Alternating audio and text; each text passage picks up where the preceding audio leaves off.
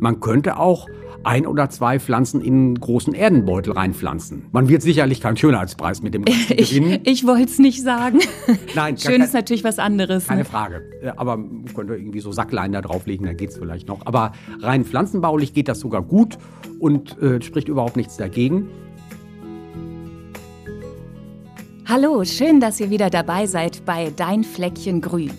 Heute da geht es bei uns ja um eine ganz besondere Frucht, nämlich den Paradiesapfel oder Liebesapfel oder auch ganz einfach um die Tomate. Die ist nämlich eine der liebsten Gemüsearten der Deutschen. Angeblich isst jeder und jede von uns rund 30 Kilo Tomaten pro Jahr. Und ich finde, am besten schmecken Tomaten, wenn sie selbst angebaut sind. Und ich glaube, unsere Community, die sieht das genauso. Wir haben nämlich eine Umfrage gemacht, welche Themen euch interessieren, zu was ihr hier eine Folge von Dein Fleckchen Grün hören wollt.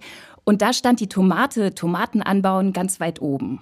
Ich bin Gesa, ich bin Journalistin und Moderatorin und ich bin glücklich, wenn ich mit den Händen in der Erde rumbuddeln darf, zum Beispiel in meinem Schrebergarten oder auch auf meinem Balkon.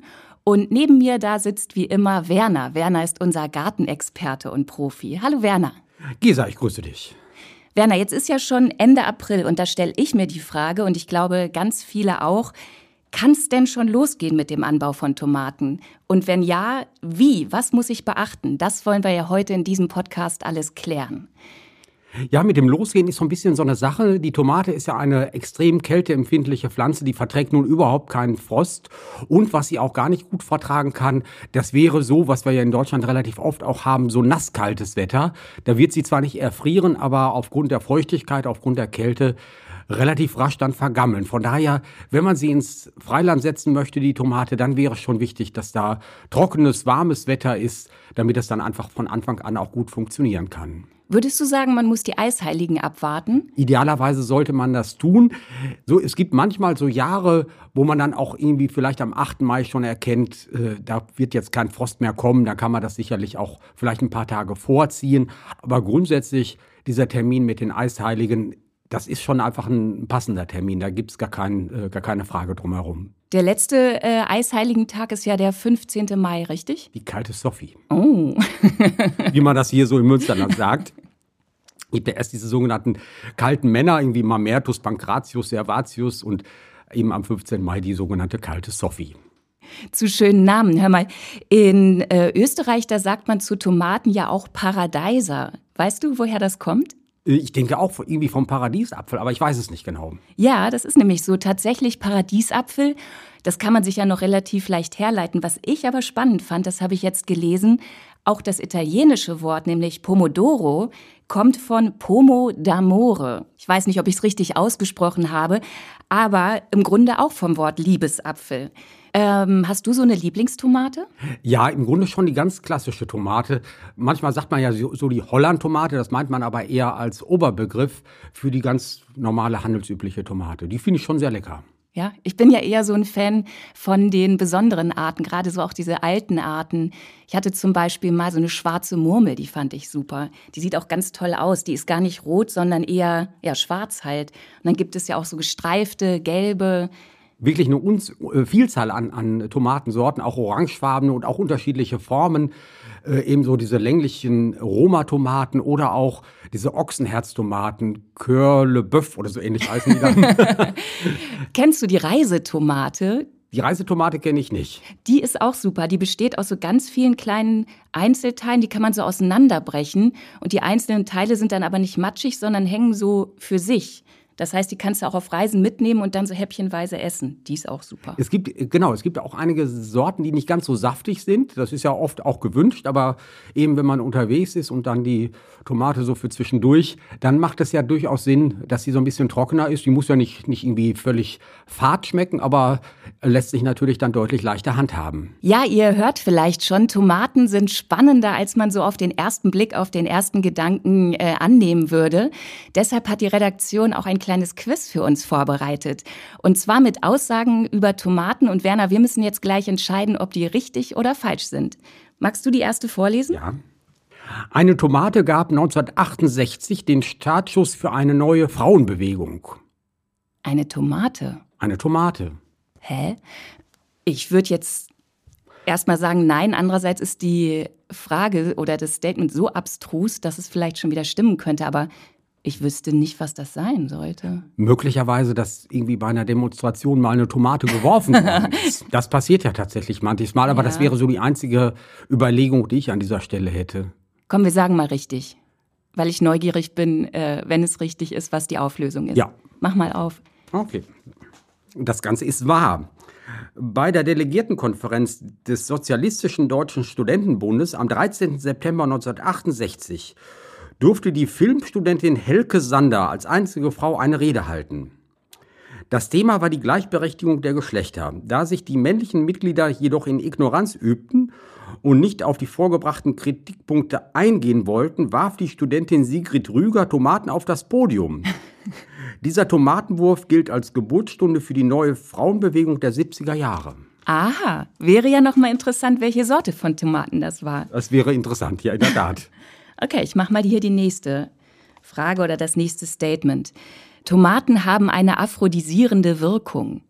Das glaube ich nicht. Nee, glaube ich auch nicht. Man spricht immer von Sellerie, äh, ja. Avocados. Bei Tomaten ist mir das nicht bekannt. So ein ordentlicher Tomatensalat. Nee, ich, ich guck mal nach. Falsch. Vom Paradiesapfel bis zum Liebesapfel. Die Tomate hat im Laufe der Zeit zahlreiche Beinamen erhalten, denn man schrieb der roten Frucht aphrodisierende Wirkungen zu. Dies konnte allerdings bis heute nicht wissenschaftlich belegt werden. Mhm. Also lagen wir richtig. Da lagen wir richtig. Hier, genau. du bist ich dran mit dem nächsten. nächsten. Tomaten enthalten immer Geschmacksverstärker. Ja, vielleicht haben die so einen natürlichen Geschmacksverstärker in sich. Weil die sind ja unheimlich aromatisch und ich meine, das hätte ich schon mal irgendwo gehört. Also das wäre das Einzige, was ich mir dann auch vorstellen könnte. Ein künstlicher sowieso nicht. Ja, Glutamat reingespritzt. Ja gar nicht passen. Oder mit Glutamat gedüngt. Mhm.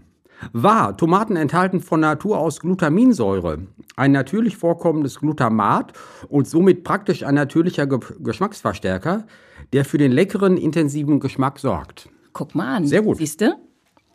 Hier die nächste. Ich glaube, die können wir auch lösen. Tomaten galten in Europa lange Zeit als giftig. Und das stimmt garantiert, weil die grünen Früchte ja giftig sind. Es und, ist ja ein Nachtschattengewächs. Ja, und noch was anderes.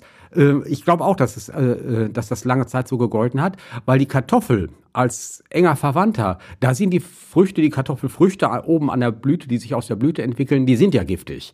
Wenn man die aufisst, dann gibt es arge Bauchschmerzen. Ja. Von daher kann ich mir das gut vorstellen, dass die lange Zeit als giftig galt. Okay, gucken wir mal nach, wobei ich mir auch ziemlich sicher bin. Wahr, wir hatten recht. Im 16. Jahrhundert kamen die Tomaten aus Süd- und Mittelamerika nach Europa. Hier wurden sie wegen ihrer ansprechenden Optik als Zierpflanzen angebaut.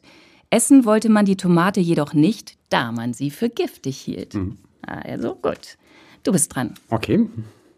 Das erste Essen, welches Neil Armstrong und Buzz Aldrin bei der Mondlandung 1969 verspeisten, waren Tomaten. Nee, glaube ich nicht. Oder? Also ich meine, wie soll man die denn haltbar machen, solange die waren noch eine Weile unterwegs? Außer die hatten Pflanzen dabei. Theoretisch könnte ich mich ja vielleicht daran erinnern, aber ich weiß es auch nicht. Falsch. Ähm, die Astronauten sollen auf ihrer Mission Kekse, Speck, Pfirsiche sowie Fruchtdrinks verzehrt haben. Der Pfirsich war also die erste Frucht auf dem Mond. Okay. Ja. Aber auch interessant, ne, auch wie sie den haltbar gemacht haben. Vielleicht irgendwie getrocknet. Ja. Wäre irgendwie denkbar, aber. So, eine haben wir noch.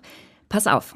Als die Tomate nach Europa kam, wurde sie von der Kirche zunächst als dämonisches Gewächs und Teufelszeug verpönt. Das kann ich mir vorstellen.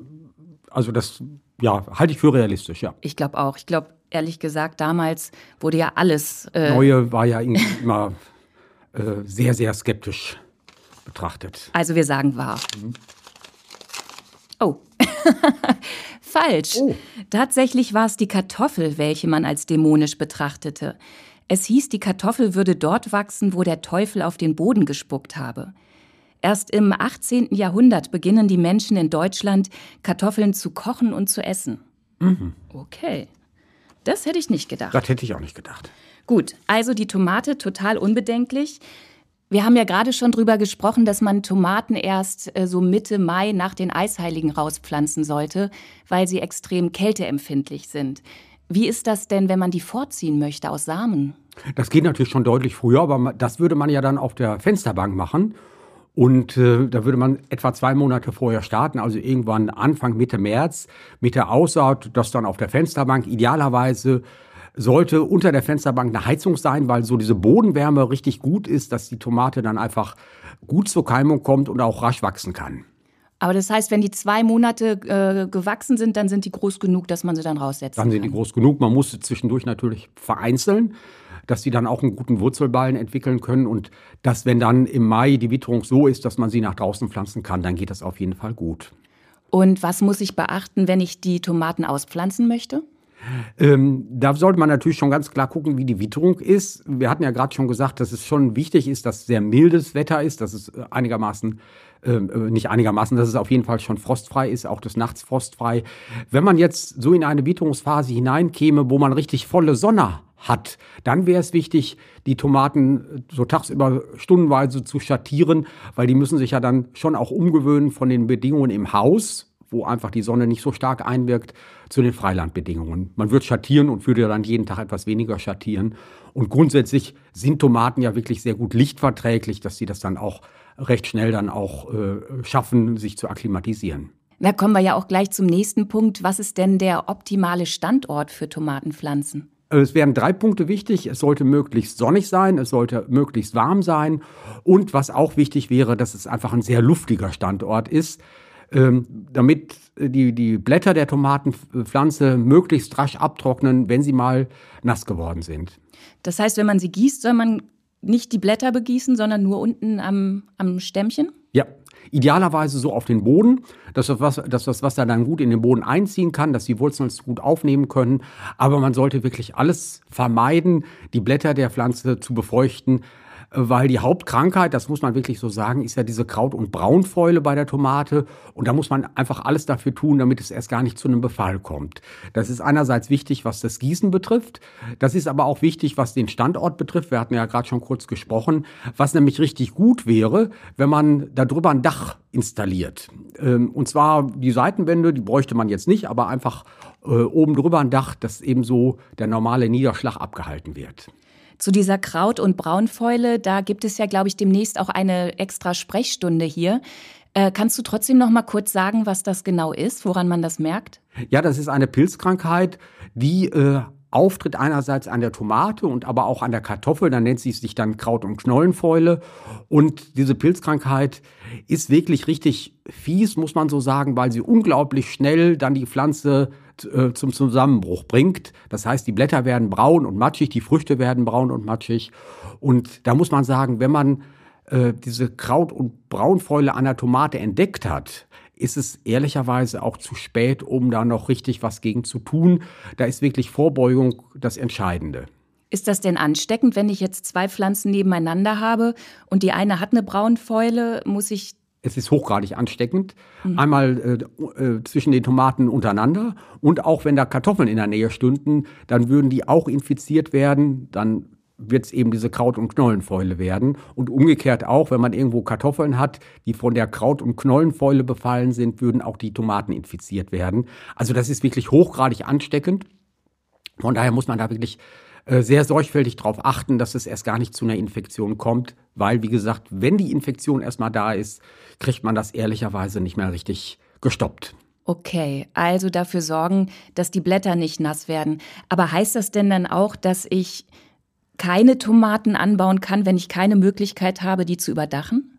Äh, das geht schon. Ein bisschen Glück muss man auch tatsächlich haben, wenn man so ein ähm, ganz, ganz klassischen Sommer hat, haben wir ja manchmal auch 2021 war mal so ein Fall, dann wird es ganz schwierig im Freiland die anzubauen. Aber wenn das jetzt ein normaler Sommer ist, äh, wo man dann auch mal längere trockene Phasen hat, geht das auch im Freiland. Was man dann allerdings machen sollte, dass man auch ausgewiesene Sorten verwendet, die fürs Freiland gut geeignet sind. Da gibt es schon einige Sorten, die dann ein Stück weit robuster sind und da spricht man in dem Zusammenhang von Toleranz. Okay, das ist ja eine gute Lösung, wenn man jetzt, hat ja nicht jeder die Möglichkeit, ne, sich so ein Tomatendach zu bauen oder ein eigenes Gewächshaus zu haben. Ja, auch ein Gewächshaus ist natürlich immer eine gute Möglichkeit.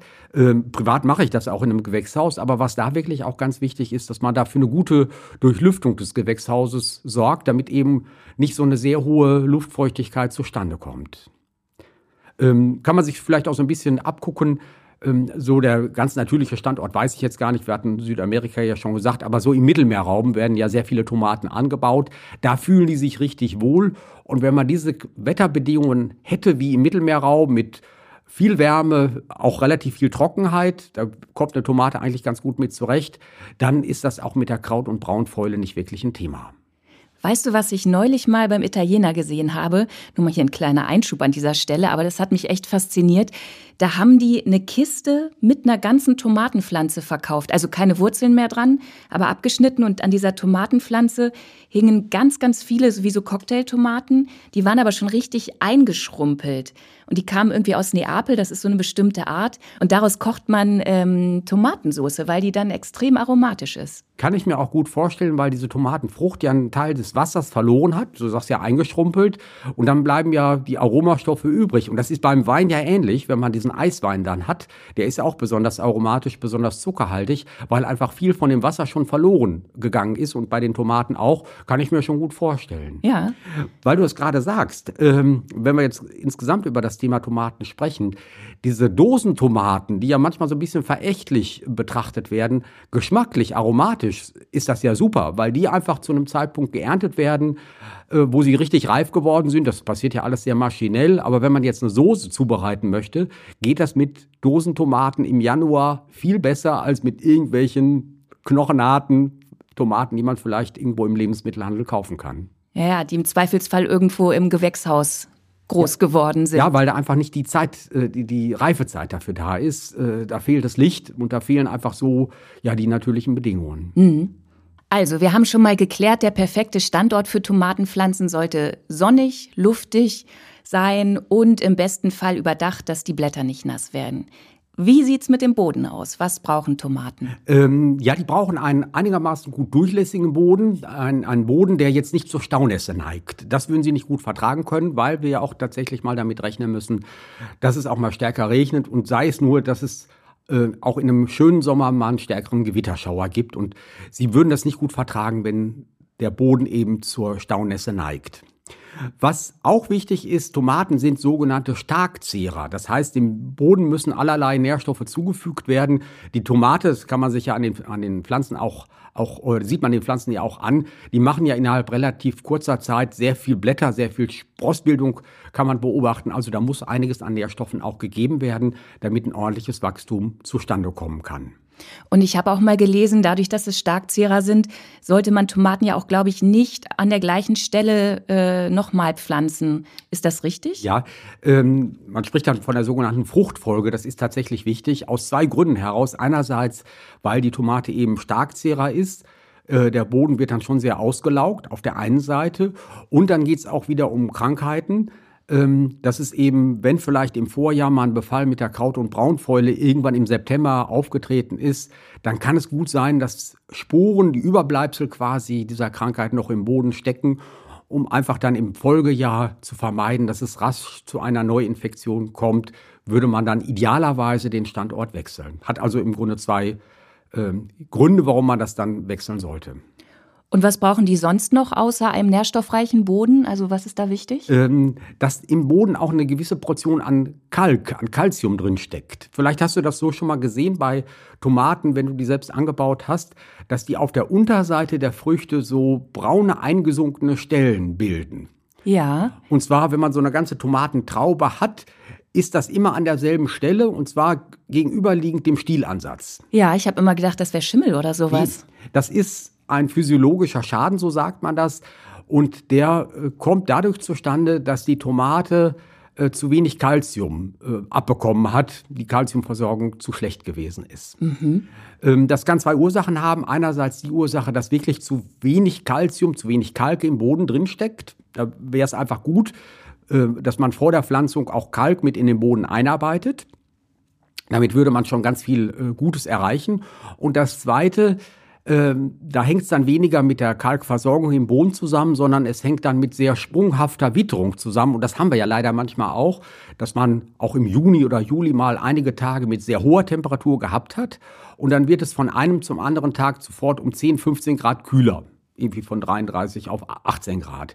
Und dann wird die Kalziumversorgung in der Pflanze erheblich blockiert. Das heißt, dann werden die Früchte mit zu wenig Kalzium ausgestattet und dann kann es eben zu dieser sogenannten Blütenendfäule kommen, was dann eben so aussieht, als ob es sich um eine pilzliche Fäule handelt, aber diese Fäule ist eher ja aufgrund einer fehlenden Ernährung zustande gekommen. Okay, da habe ich jetzt mal eine ganz blöde Frage. In Köln zum Beispiel weiß ich, da ist super kalkhaltiges Wasser. Da sind auch die Wasserkocher immer sofort eingekalkt. Hilft das dann auch? Das hilft auch. Auf jeden Fall. Damit hätte man im Grunde sogar eine, eine gute Möglichkeit, eine kontinuierliche Kalziumversorgung, was eigentlich für die Pflanze sowieso am, am allerbesten ist. Ähm, Gut, man kann eben auch Kalk geben, das kann man machen, aber wenn man das regelmäßig quasi gratis mit dem äh, Leitungswasser mitbekommt, ist das super.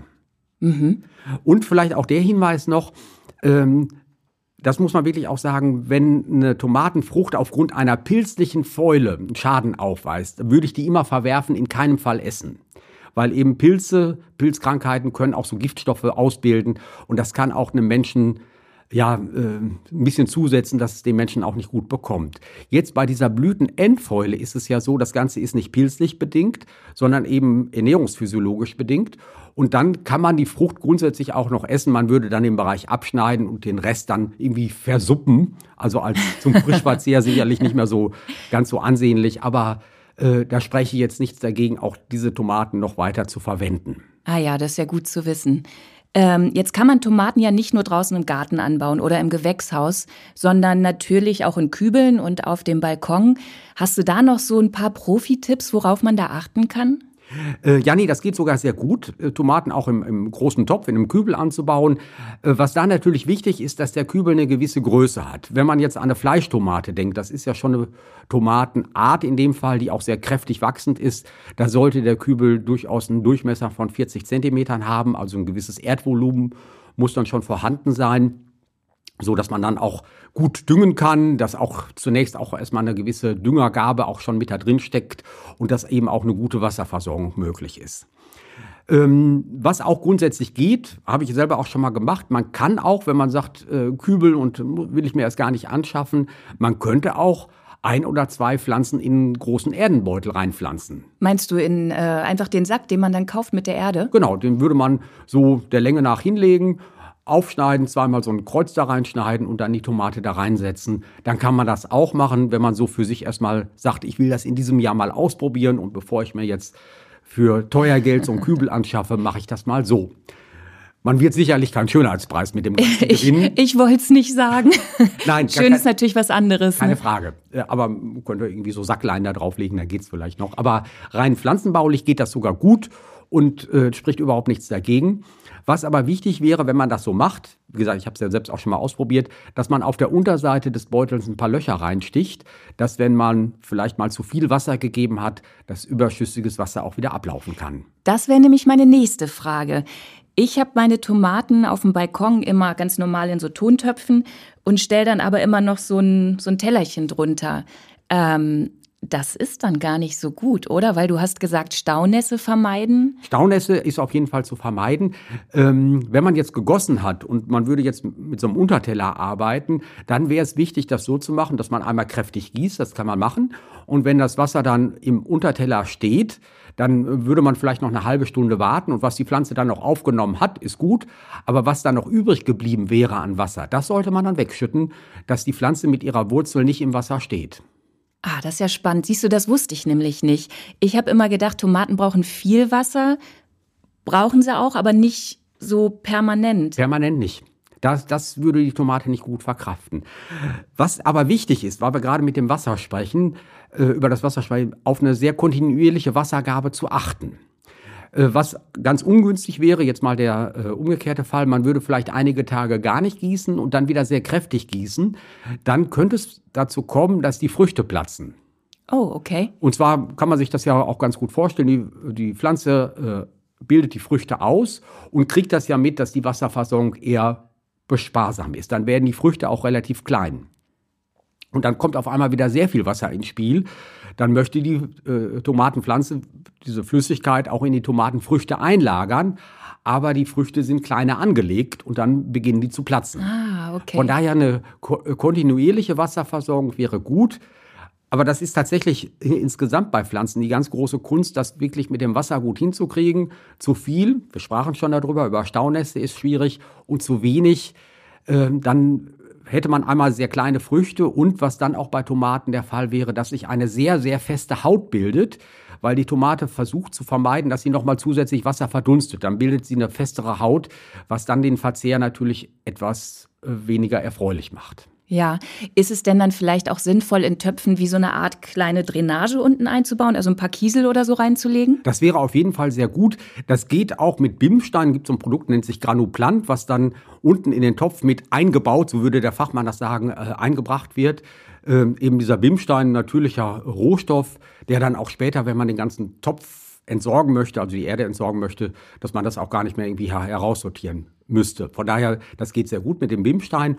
Und was darüber hinaus natürlich wichtig ist, das Ganze mit einer äh, nährstoffreichen idealerweise äh, Gemüseerde, Tomaten- und Gemüseerde aufzufüllen, weil einfach, wir sprachen schon darüber, Tomaten schon Starkzehrer sind und die von Anfang an eine wirklich gute Portion an Nährstoffen brauchen, damit sie einfach kräftig wachsen können. Okay, aber was mache ich denn jetzt eigentlich, wenn ich wirklich nur so einen ganz kleinen Balkon oder ein Fensterbrett oder so habe? Gibt es da irgendwelche Tomatensorten, die man auch auf kleiner Fläche anbauen kann? Mittlerweile ja, es gibt so eine ganze Reihe Sorten, so Buschtomaten, die dann auch insgesamt nicht so sehr hoch werden und wo man trotzdem dann eine ganz attraktive Ernte erzielen kann. Okay, also es gibt auch Tomatensorten, die man auf ganz kleinen Flächen anbauen und einpflanzen kann. Was muss man denn beim Pflanzen beachten? Ähm, da gibt es gar nicht so sehr viel zu beachten, aber auf zwei Dinge würde ich da nochmal hinweisen. Was es ja im Handel gibt und was ich auch schon seit einigen Jahren selber auch verwende, das sind so veredelte Tomaten. Die sind tatsächlich besonders ertragreich, geschmacklich super gut und deutlich weniger anfällig, was eben diese Kraut- und Braunfäule betrifft. Wenn man die einpflanzt, dann wäre es wichtig, die Veredelungsstelle, das kann man an der Pflanze auch ganz gut sehen, da ist so ein, so ein gewisser Knubbel dann zu erkennen, dass der nicht in die Erde eingesetzt wird. Also zu tief darf man die Pflanzen nicht pflanzen pflanzen. Ansonsten würde es da eben auch zu einer Fäule kommen können. Das sollte man also gucken bei den veredelten Tomaten nicht zu tief. Ähm, und ein zweites, was auch wichtig ist, ähm, irgendwann, sage ich jetzt mal so nach einigen Wochen, würde man die Tomaten ja aufbinden müssen oder man würde irgendwie einen Pfahl daran stellen, weil damit die Tomate einfach nach oben gezogen wird. Egal, ob man das jetzt mit einem Faden macht oder mit einem Stab macht, da sollte man ganz pingelig darauf achten, dass dieser Pfahl oder auch der Faden, den man verwendet, dass die wirklich hundertprozentig sauber sind und idealerweise im Vorjahr nicht verwendet worden sind. Wir sprachen ja über die Kraut- und Braunfäule. Und wenn man eben äh, das schon im Vorjahr verwendet hat und da würden vielleicht noch so ein paar gammelige Blätter draufkleben, dann kann man leider sehr sicher sein, dass dann eben die Neuinfektion ganz, ganz schnell auch passiert. Von daher sollte man da wirklich sehr sauber arbeiten, beziehungsweise wenn man so Fäden verwendet, dass die idealerweise neu sind, einfach äh, um eine schnelle Neuinfektion da zu vermeiden. Da hast du mich schon wieder gekriegt. Habe ich nämlich nicht gemacht. Ich hebe diese Stäbe immer auf und denke, ach praktisch, die kann ich ja nächstes Jahr noch mal benutzen. Das geht auch, ist überhaupt kein Problem. Holzpfahl ist ein bisschen schwierig, aber wenn das jetzt ein Metallpfahl wäre oder ein Kunststoffpfahl, dann wäre es einfach wichtig, dass dieser Pfahl sehr sorgfältig gereinigt wird. Und da reicht es aus, das mit Wasser und Bürste zu tun. Das muss nicht desinfiziert werden. Äh, weil es geht einfach darum, dieses alte Pflanzenmaterial abzubürsten weil da eben dieser Pilz drin überdauert. Direkt an dem, an dem Kunststoff oder, äh, oder an dem Metall, das kann er nicht, sondern eben nur in dem gammeligen Blatt. Und wenn man das abgebürstet hat, ist es in Ordnung. Also große Desinfektion ist nicht erforderlich. Okay, bei mir waren es Holzstäbe. Ja. Aber jetzt weiß ich es ja, jetzt bin ich wieder ein bisschen schlauer. Ähm, bei Tomaten, da gibt es immer noch ein Stichwort und ich finde das Wort so witzig, ausgeizen. Was ist ausgeizen und muss man das wirklich machen? Äh, würde ich auf jeden Fall machen, wenn das so eine klassische Tomatensorte ist. Gibt so einige, die kann man auch als Buschtomate wachsen lassen, aber das ist ja jetzt nicht das Thema, sondern es geht um die ganz klassische Tomate und die würde man eintriebig, so sagt man das, ziehen, dass eben nur ein Trieb übrig bleibt. Und eine Tomate neigt ja wirklich dazu, ganz viele Seitentriebe bilden zu wollen.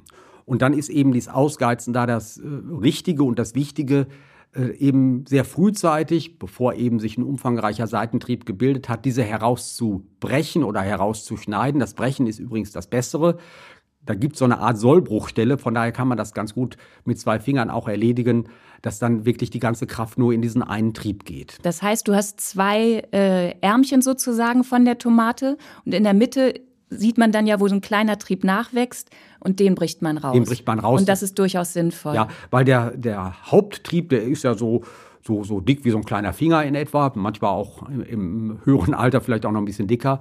Und diese kleinen Seitentriebe, die sind ja dann maximal so dick wie ein Bleistift. Also so, dass man das wirklich auch gut erkennen kann, äh, dass es eben diese Seitentriebe sind. Und die kann man brechen. Ne? Also ich mache das auch immer. Ich finde ja, das riecht so lecker. Das riecht so lecker. Und wo wir jetzt gerade dabei sind, was auch wichtig wäre, wenn die Tomate dann eine gewisse Größe erreicht hat, im unteren Bereich die gesamten Blätter zu entfernen. Ah, so okay. auf den unteren 30, 40 Zentimetern. Muss ich ja ehrlicherweise sagen, ich habe das lange auch nicht äh, gewusst, warum, das, warum man das macht. Aber das man, tut ja auch immer so ein bisschen weh, ne, wenn Ja, man da genau. was abbricht. Genau. Aber wenn man jetzt mal ehrlich ist, welche Funktion haben diese unteren Blätter? Da kommt kaum noch Licht an, heißt also für die Photosynthese haben die kaum eine Bewandtnis. Aber auf der anderen Seite, wenn diese unteren Blätter mal nass geworden sind durch Regen, durch eine Bewässerung, vielleicht auch durch Taubildung, dann bleiben die natürlich verhältnismäßig lange nass, weil da eben wenig Licht hinkommt und auch verhältnismäßig wenig Luft dran vorbeistreicht. Heißt also, diese Pilzempfindlichkeit ist an diesen älteren Blättern sehr ausgeprägt und der Nutzen kaum noch vorhanden. Das ist gut zu wissen. Weil ja, normalerweise widerstrebt es mir ja immer, von einer gesunden Pflanze irgendwas abzuknipsen. Mir auch. Aber Gar keine Frage, mir das auch. ergibt Sinn. Ähm, und da habe ich auch lange für gebraucht, muss ich sagen, äh, um das auch irgendwie rauszukriegen. Aber es hat sich dann irgendwie mal ergeben. Und eigentlich, wenn man drüber nachdenkt, ist es auch sehr plausibel, warum man dann eben diese äh, unteren Blätter jetzt nicht die ganze Pflanze aufschlichten, so würde das, das macht man natürlich nicht. Aber die unteren 30, 40 Zentimeter, da würde man die Blätter dann abschneiden. Absolut, wenn man weiß, äh, dass es diese Pilzkrankheiten gibt. Das ist tatsächlich da das ganz große Risiko bei der Tomate. Okay, also ausgeizen und sich ruhig trauen, auch die unteren Blätter zu entfernen. Ich habe noch so viel mehr gelernt, das mit dem Gießen, Staunässe, die Pilzkrankheiten und die Stäbe, die werfe ich gleich als erstes erstmal weg, wenn ich nach Hause komme. Ja, oder du kannst ja sicherlich auch für andere Pflanzenarten noch verwenden. Nur an der Tomate nicht mehr. Alles klar, danke Werner. Also ich glaube, meine Tomatenernte wird dies Jahr noch größer und noch leckerer und noch besser werden als letztes Jahr. Und ich hoffe, ihr habt jetzt auch alle richtig Lust gekriegt, Tomaten auszupflanzen. Und ich wünsche euch viel, viel Spaß dabei und eine gigantische Tomatenernte. Bis zum nächsten Mal. Ja, macht's gut. Tschüss.